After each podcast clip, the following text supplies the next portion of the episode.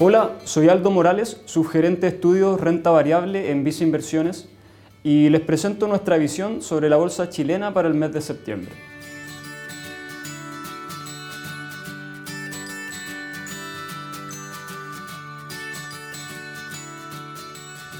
En agosto, la bolsa local registró una caída de 6,2% en moneda local, desacoplándose del buen desempeño que mostraron las bolsas de mercados desarrollados, donde por ejemplo el S&P registró un alza de 7,2% en dólares.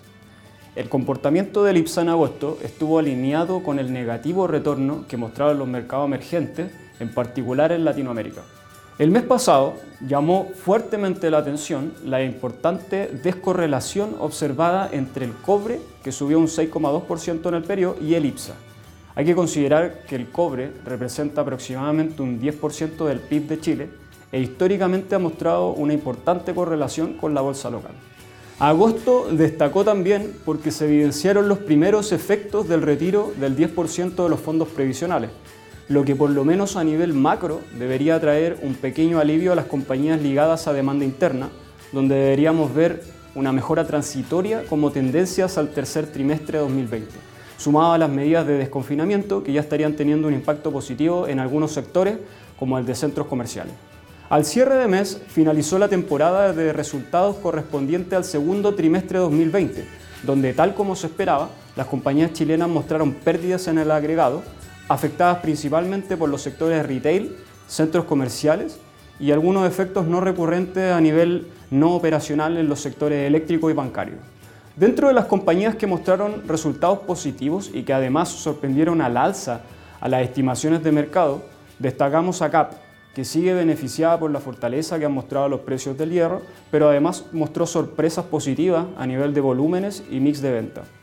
Otra compañía que superó nuevamente las expectativas fue Conchitoro, que sigue beneficiándose de la apreciación de monedas de mercados de exportación respecto al peso chileno y menores costos de uva y eficiencias que han impulsado los márgenes. Otra compañía que reportó resultados sobre lo esperado fue AES principalmente por menores costos de combustible. Por el lado negativo, destacó principalmente Ripley, que reportó pérdidas mayores a la esperada, afectadas por las cuarentenas en Chile y Perú y una desaceleración importante en el negocio de crédito. También destacaron negativamente CCU y Aguas Andinas.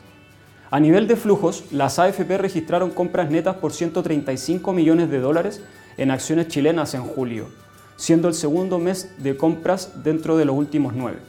En tanto, la exposición a renta variable local se mantuvo plana en 6,4%, que es un nivel muy cercano a los mínimos históricos.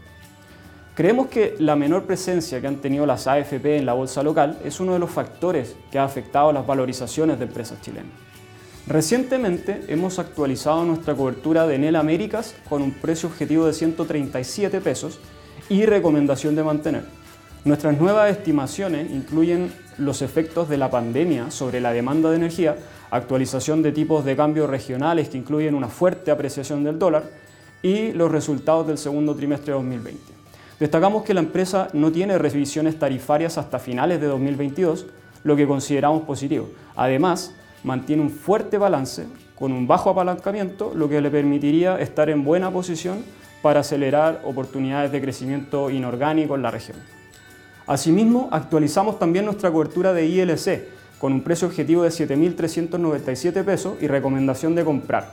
Creemos que las valorizaciones actuales incorporan un escenario extremadamente ácido para la compañía, donde ni siquiera se estaría incorporando el encaje regulatorio de la AFP Habitat, tampoco valora la ISAPRE y un múltiplo bastante ácido para la filial aseguradora.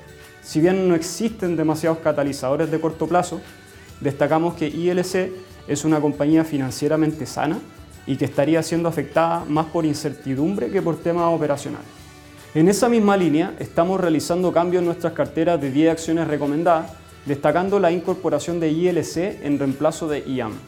Estamos retirando IAM de nuestras carteras debido a que los niveles actuales, el descuento holding respecto a aguas andinas se ajustó bastante a niveles de 12%, lo que se acerca bastante a su promedio histórico.